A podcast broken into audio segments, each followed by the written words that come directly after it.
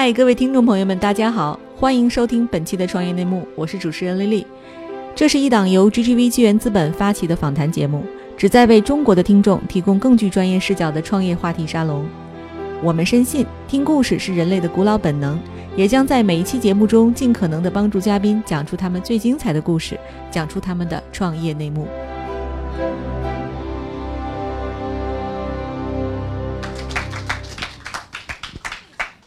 嗯，感谢大家来到我们创业内幕的这个听友见面会哈，终于跟大家见到了，我是主持人丽丽，很高兴见到大家。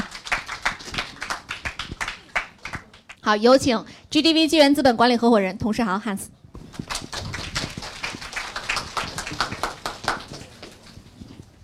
Hans 跟大家打个招呼吧。啊，哎，很高兴今天有机会跟大家交流，谢谢你们呃过来呃，相信这个丽丽这个精彩的这种主持的功能呃工地，大家都能够勇于呃这就是非常的钦佩，跟这个青长今天晚今天晚上一定是非常有趣的一个节目。对我其实主持功能不咋地，但我特知道老板会迟到，所以我我特意加了一个环节。对，大家可以想象，这就是投资人的生活。其实，呃，今天我们微信会发一篇文章，就是讲年轻人眼里看投资人。其实投资是一件特别特别辛苦的事情。汉斯今天早上的飞机落地，他到现在为止已经有超过三十个小时没有睡眠了吧？对，这今是这这今天是这第几个节目了？对，今天大概是你第十几个会。下午他还接受了这个三家媒体的访谈哈，还有一个这个有记者的访谈，还有给小米写书的人的访谈，所以还是真的很辛苦。所以我们给访谈嘉宾一点掌声啊，同志们！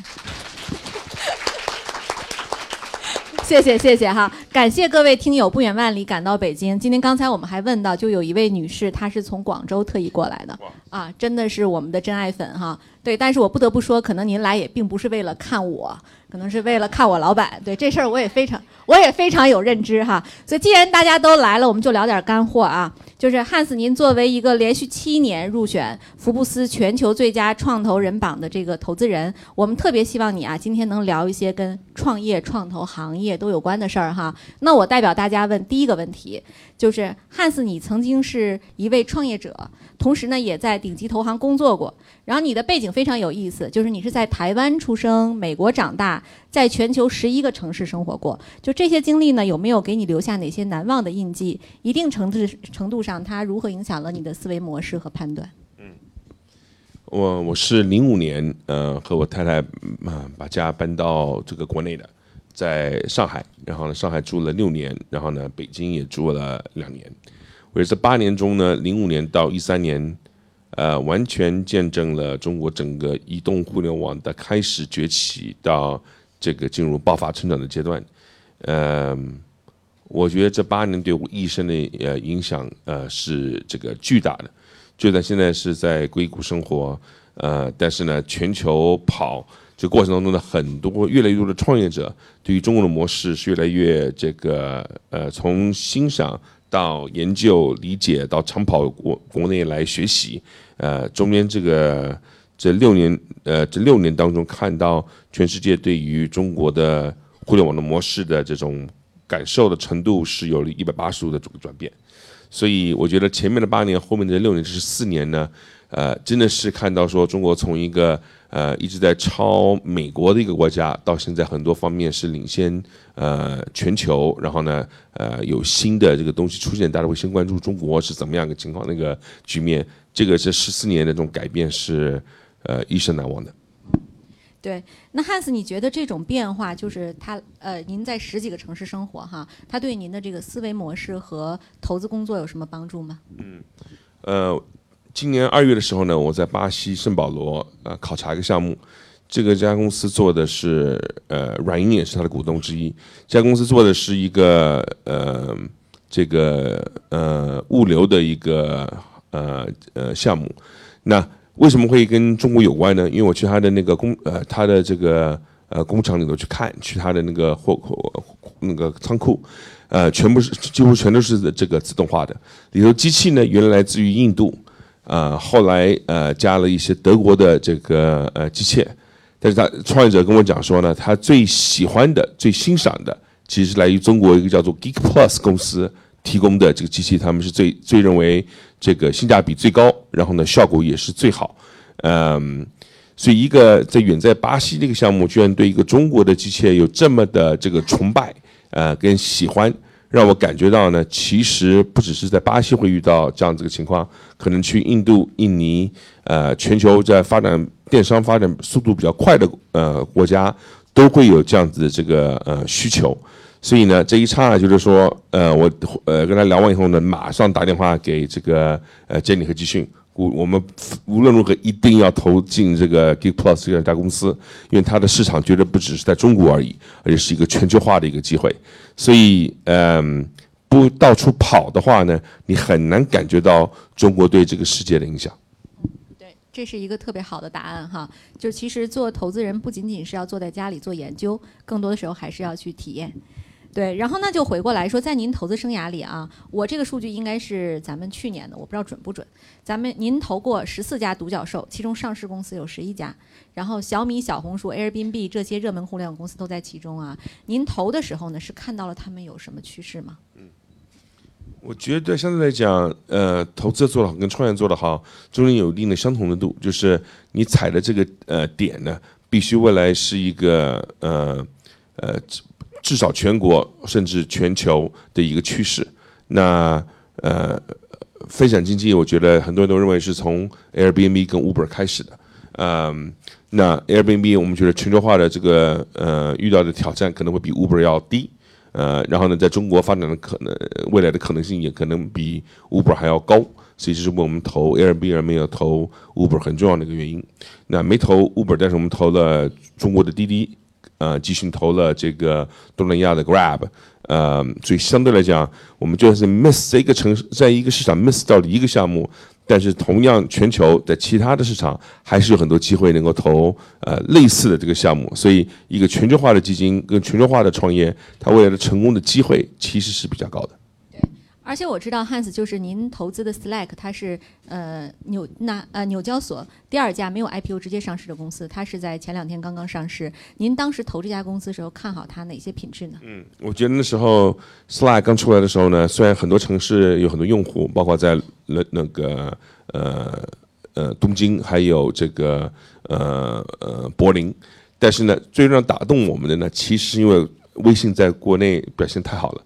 全球，我我们找我认为最接近微信的，呃，其实是还能够被投资的，就是 Slack。所以虽然价格比较高，但是呢估值比较高，但是我更看好它未来能够发挥这个作用的话呢，呃，应该想象空间跟未来成长空间是很大的。那没想到的是呢，现到现在看这个来自中国在美国呃工作成名的这个袁征做的 Zoom 的市值居然比 Slack 还要高。我觉得这样是很多外国人都没有想到的，所以能看到中国的这个创业者在全球这个市场，呃，能够发挥越来越多更大的作用的话呢，其实是蛮蛮让人兴奋的。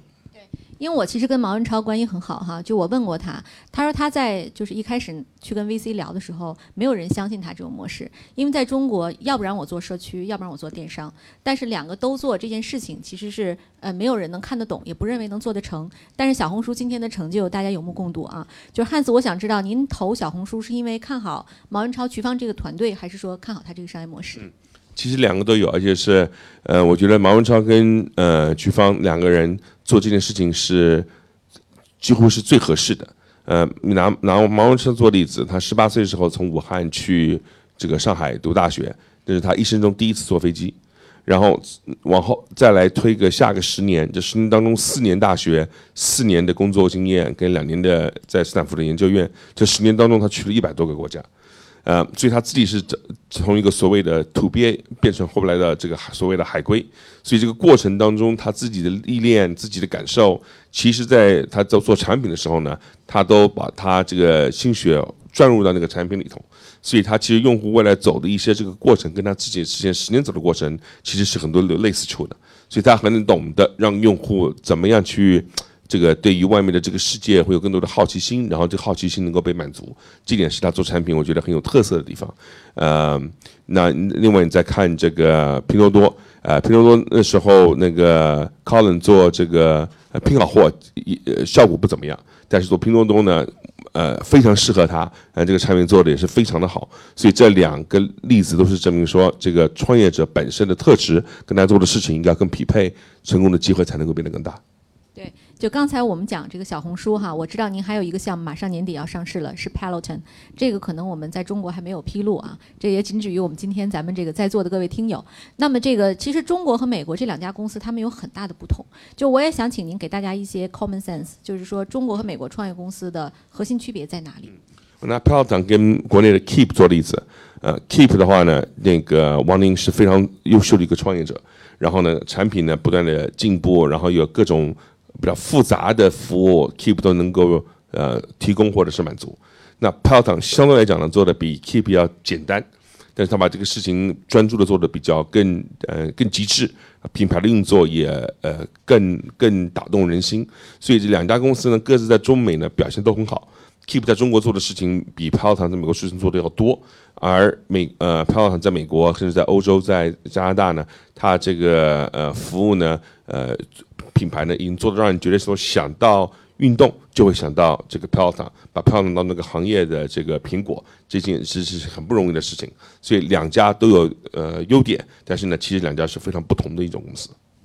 但是您觉不觉得，就是创业者之间是有很多共性，他们是相似的哈？就成功的创业者有哪些共性？您认为可以指出来给大家一些参考？三点吧。通常第一点，他好奇心极强，所以对一件新的事情，他的分析、他的关注度是极高。再的话呢，他自己这种呃领导能力、感受、感动人家跟他一起干事情的这个能力也是非常的强。第三的话呢，我觉得对于产品、对于用户的这个把握。跟执着都是比较深的，所以通常团队如果这三点能具备的话呢，因为大家都是都很聪明，而且大家工作时间也都很努力，但是如果这三点呃有比较更强的一种发挥的话呢，那未来他创业的可能成功的可能性就更高了。对，哎，刚才您说的都是成功的创业者哈，相信您的这个投资生涯里也遇到过不那么成功的创业者，您觉得这个失败的创业者他通常会犯哪些错误？嗯，我觉得呃。成功跟失败从从从从有时候是这一条线的，呃，比如说你要是看这个呃张一鸣做这个头条，嗯，之前在酷讯待过，那酷讯呢，呃，很早就呃被卖给这个美国的公司了，那呃那时候呢可能是呃金融风暴的是的到临，所以到来，所以呢，呃他的他的 VC 跟创业者希望把公司卖掉，先能够套现。啊，所以很多呃所谓的失败呢，可能就是没有足够的这个坚持，把事情做长做好。但是呢，那个在这过程当中呢，呃，其实那些经验是下一步创业的时候呢，很好的一个基础跟累积。我接下来这个问题啊，其实是一个记者他问过我的，就是今天他知道我们要跟汉斯有一个访谈哈，他特意问了我一个问题。他说媒体喜欢评论您呢，是对企业最友好的投资者，但是呢，你和创业者的相处到底有什么哲学？你是愿意亲自去操刀管每一件具体的事儿呢，还是愿意给创业者更多的空间？呃，一定是给创业者空间，这毫无疑问的。呃，另外的话呢，其实呃，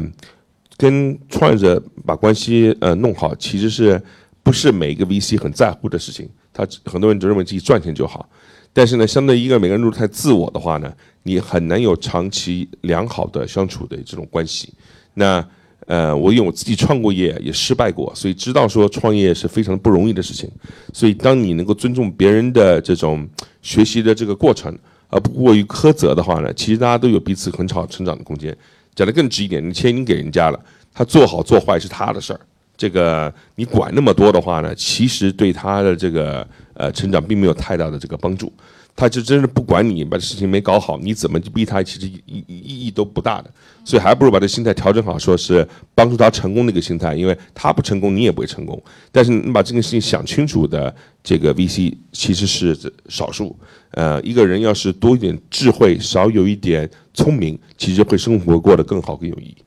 对，那这就有一个问题哈。如果说你给管理层特别多空间的话，你很可能没有足够的影响力去跟他们对话。你怎么面对这种挑战？很多人都说管的越多，人家会越听你的。我不这么看，我觉得呃，相处好，在适当的生活中你能发挥这个作用的话呢，人家自然会找你来谈事情。然后说真的，他不找我，我可以有时间做别的事情。其实大家过的日子会更好。对汉斯，那我再问一下啊，那就因为你其实你作为一个投资人，不可能是常胜将军啊，我们一定是有胜有败。那么你有没有遗憾或者失败的投资案例啊？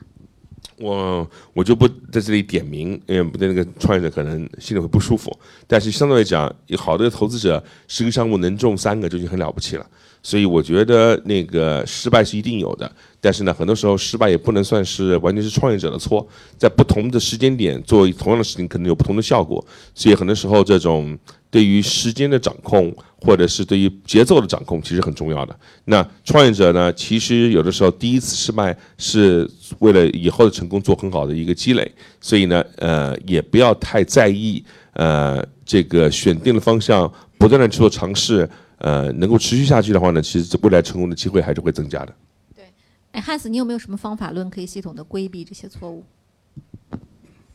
我觉得，嗯，感觉上来，就以我的经验来看呢，就是没做起来的公司，相对来讲，是创业者本身对于他想做的那件事情呢，呃，要么就是不够的这个理解。呃，不够的热爱，所以呢，这事情其实不适合他做。他做的这种事情，通常是因为为了成功而做，不见得认为是自己最适合做这件事情而做。嗯，这一种方法呢比较好，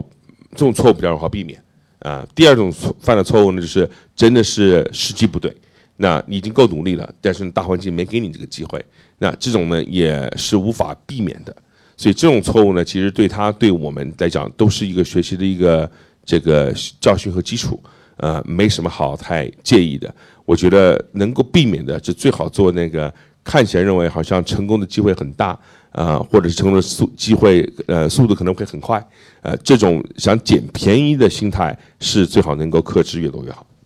哎，对我问完这个问题，可能你们以后看不着我了，在 GGV 啊，就是汉斯，你怎么会错过拼多多和京东呢？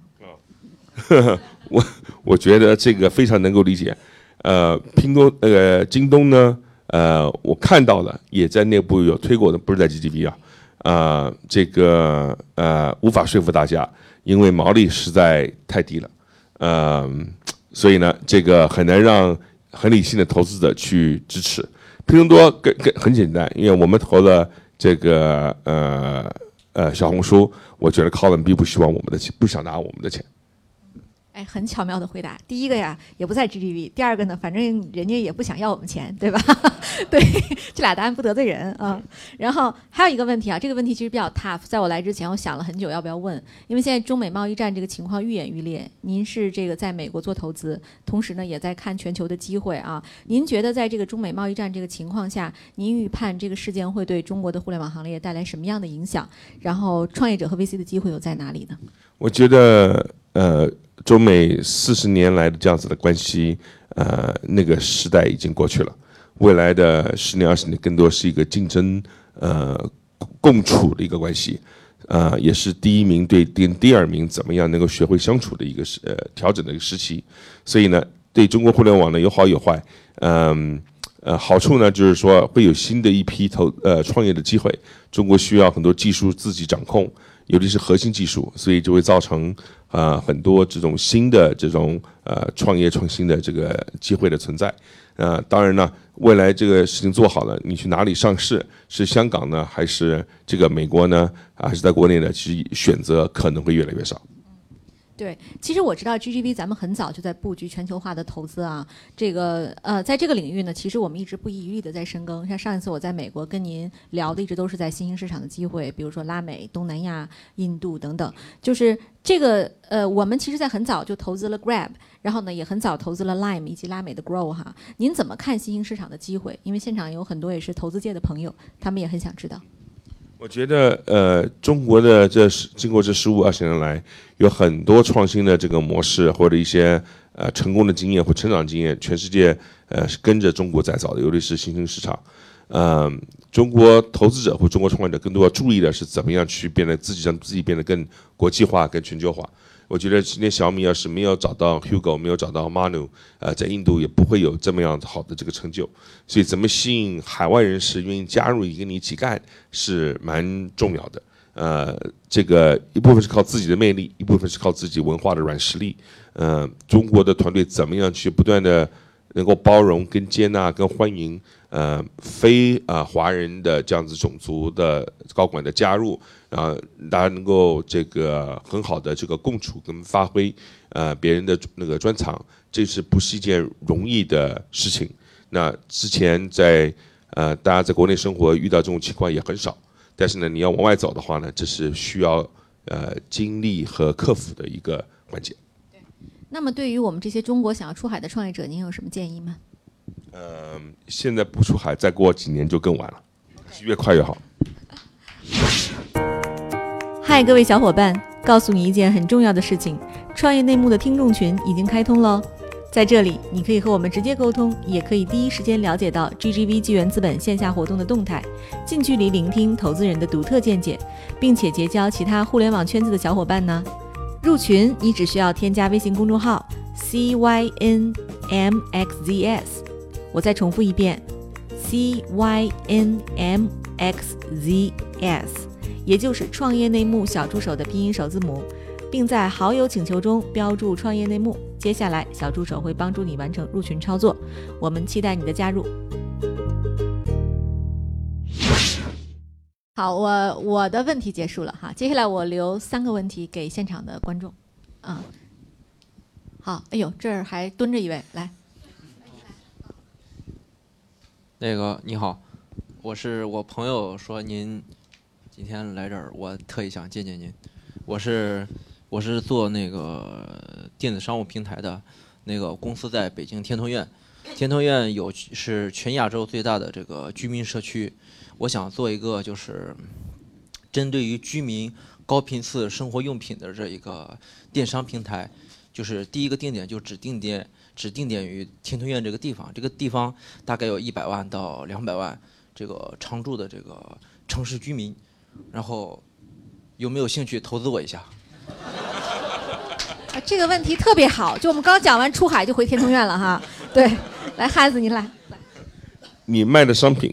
和现在在各大平台能够买到的商品区别点在哪里？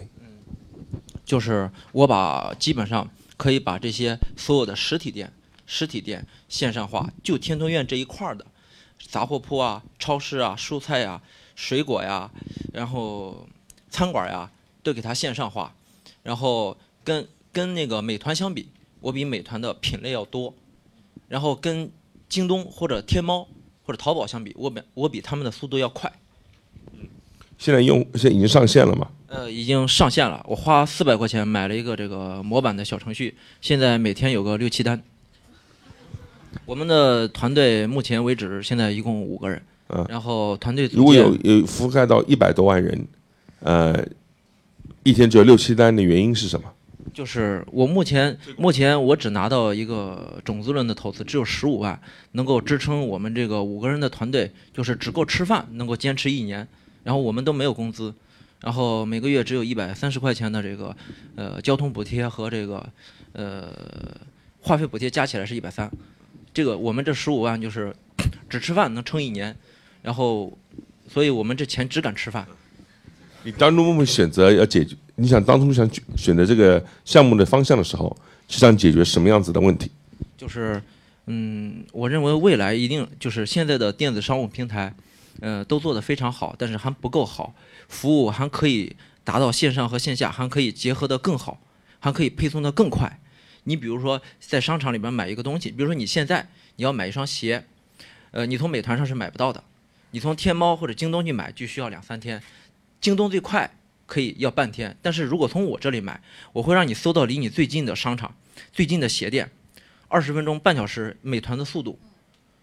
天猫或者京东的品类，这是我的理念和追求。我。觉得汉斯你回答这个问题稍有点难，这事儿需要天通苑 VC 来解决一下。我我我我我再问最后一个问题啊，就是你觉得呃，京东上面或者天猫上面的那个鞋鞋子的种类比较多，对，还是你那个小区里头那个鞋子的卖鞋子的店里的鞋子种类比较多？嗯，天猫的会一定会比我多。那如果他那个半天就能送到的话，多等一个小时，他可以有上千倍的种类可以选。如果给我同样的钱，我会超过他。了解了，OK，好，我天们之后再聊。猫天猫天猫的它的体量大于我，但是但是论单纯单单纯花同样的钱我能达到比他更好的服务。OK，好，我们之后再聊。啊，好，谢谢。我们要不给那个女士一些机会，我看后面有一个女士举手。呃，Hans 主持人你好，然后是这样子啊，就是我现在朋友就是在做健身这一块嘛，像国内其实也有很多，呃，健身房的一些比较呃比较好的案例，像呃，其实您刚刚有提到 Keep 对吧？然后还有像超级星星做团课，然后 Keep 现在有那 Keepland，还有一些小的一些工作室啊，然后小众的健身房其实还蛮多的。因为我自己也比较喜欢健身，所以我比较呃关注这一块。呃，第一个就是我想呃知道说您目前如何看待国内这样一个健身市场，或者说啊、呃未来健身房的一个发展吧。因为我觉得国内健身房现在在一个呃觉醒的阶段，就是起步的阶段。呃，更多的话可能更会仿照像发达国家，就是呃可能大家对于健身这一块的意识会越越来越强烈。呃，第二个的话就是你有没有关注身边一些比较亮的 case，或者说你觉得它呃吸引你的点或者亮点在哪里？比如说你去投资的话，你会关注什么点啊、你会觉得在未来来说，嗯，你愿意把这个钱投出去？对，先先回答第二个问题，这个呃什么亮点？说真的，呃，对于我们来讲，呃，以消费来讲，只要中国和呃韩国或者是日本还有差距，还有地方是还有很多商品你是愿意在韩国或者是日本买的，那中国的都有创业的机会。呃，Luckin 的这个这个咖啡做咖做咖啡的咖啡店在美国能上市，大家都很惊讶，估值怎么会那么那么高？所以就呃，其实美对外国人讲很很很很容易理解，星巴克是这个美国人的产品，中国会不会有自己的星巴克？就像当初有小米的时候，中国会不会有自己的 iPhone 等等？所以呢，其实创业的机会很多，就看你自己对这事情自己理解的深度、把握度有多高。我我会建议，至少第一次创业呢，不要拍脑袋想一个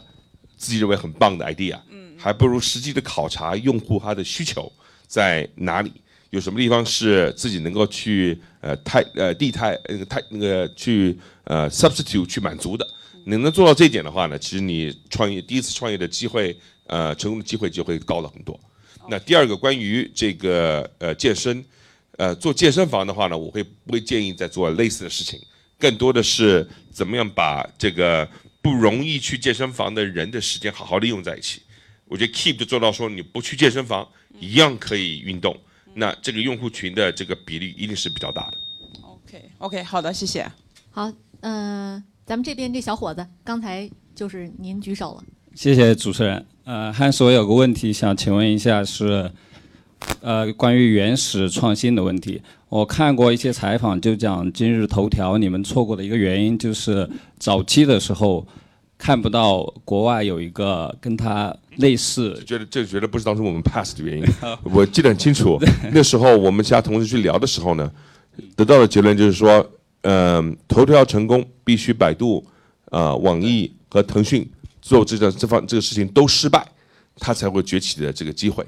那事实上好像也这样子就发生了，所以呃，当时可能我们都更看好这个呃百度或投或者是腾讯或网易反击的这个能力。后来我们还是成为它的投资者，是因为我们投了 Musically，Musically 那时候呢有考虑说要不要卖给人家，那那时候他们之前考虑的都是国外的这个公司，然后呢我大力推荐他们多跟张一鸣聊。呃，最后张一鸣也这个花了功夫达成做成这个项目，所以有的时候呢，早时候的早早一点时间的 miss，我觉得不要紧，重点是呢，事后如果发现早呃之前 miss 掉了，赶快回去追还是可以的。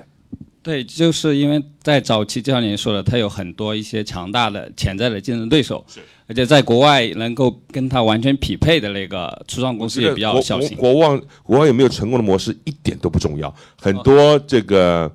呃，我不知道别的 VC 怎么样，对我们来讲，中国已经是很多时候是全球领先的，所以很多中国做的事情，国外不见得找得到这个对标，所以有没有其他地方成功过的经验，对于中国来讲，真的不是重点。对我，对我今天想问的就是这个。呃，我们看到还是有一些呃好的创业者，比如说我现在第二次创业做这个社交，在社交这个，比如说看 App Store 的排行榜，我们最近几年冒出来做最好的探探，这是 copy 国外的 Tender，呃，类似这样的。但是就像你你刚才说到这个，像头条早期的时候，你会觉得它有大的一个呃大的公司跟它竞争，所以它的空间可能会比较小。但是你们又投了小红书，我理解小红书应该在国外没有一个完全跟它类似的一个模式，对，所以它是完全创创造出来的。所以我的 question 就是，就像您说的，可能早期我们更多去 copy 国外已经走过、趟过的路，商业模式也是可行的。但现在如果是我们中国的创业者自己做出来的项目，那在最早期的时候怎么去判断它的商业潜力和未来的市场空间？作为创业者，我有这个也有这个有一点点这个疑问。我我觉得作为投资者，我不知道你们怎么来看。就这最早期的时候，怎么去看它的商业模式是否可行？看看，其实那个要当初看小红书的时候呢，其实呃，那是它是个很好的一个例子啊。就是第一，国外没有把电商跟社交合在一起做得好的，从来没有。但是呢，你要是去看这个 Pinterest 或 Instagram 呢，它其实有它的吸引力，他其实有做电商的机会。但是呢，他们的这两个团队对于怎么做电商其实是没有感觉的。所以，一个懂社交。同时对电商有兴趣的团队要做这样子尝试的时候呢，我们会很乐意。我觉得把电商做好，想做电社交是非常难的一件事情。会做社交，愿意尝试电商，这个的可能性，我觉得是存在的。那小红书刚好符合。那就是我自己有个先入为主的一个判断，然后在跟马文超聊的时候呢，觉得他很适合做这个事情，跟做这样子的尝试。那至于现在小红书是否要一定要靠电商才能做大，可见那个答案是很明显的，是不是的？所以，嗯，最后他能够成为更大的公司，还是因为他社交做得好，变现的手段可以是这个呃电商，也可以是将来这种直播或干嘛的，都有可能，都有想象空间。所以我可能很很多时候你要对这个事情的本质要做个判断。那时候会投读小红书，很重要的一点就是觉得说，在中国 iPhone 和高端三 G 手机已经是上到了亿的规模了，所以这个市场已经够大了。一定有更多的用户愿将来希望有更好的生活，然后愿意为这样子的这个推荐而去这个买单，所以呃时间是站在小红书这边的，所以只要你有耐心的话呢，这个项目应该有机会起来。然后这两个人可能是最适合做这件事情的这个特质，所以当初是会就下定决心会投这个项目的。谢谢。好，最后一个问题。嗯，我的我的问题比较简单，因为我看他们就是问的一些都是 to C 的一些项目，我就说一些 to B 一点的吧。我主要关注汽车领域创投，然后您刚才您说就是什么出海，就是还是要趁早，就是以后不然就没法出了。那这个汽车领域呢，就是这个怎么看？他们也需要尽快出海吗？我看你们 JGV 也投了那个小鹏汽车，然后这第一个，第二个就是现在好像就是。就就大家就讨论嘛，就说什么未来啊，什么大家都资金链也都挺紧张的，账上的钱可能就够花几个季度。就这个我们怎么样？呃，嗯，就您的建议，就怎么样让这些新造车公司也能去复制李书福当年，能把这个吉利最后能撑起来，最后能把它做大？这样两个问题。我觉得车子是可能少数不用急着出海的一个细分领域，那个中国市场已经够大了。呃，能把中国市场做得好，已经是很不容易的。而且我认为，在中国市场做得好的人，才比较有资格去出海。如果一开始就对标出海的话呢，相对我觉得它的挑战相对来讲是比较大的。到底每个地方的呃这个道路的情况，或者是人口密集度的情况，呃消费者的这个结构等等都不太都不太一样。所以呢，所有包括小红在内，我们都希望他先把国内做好再说。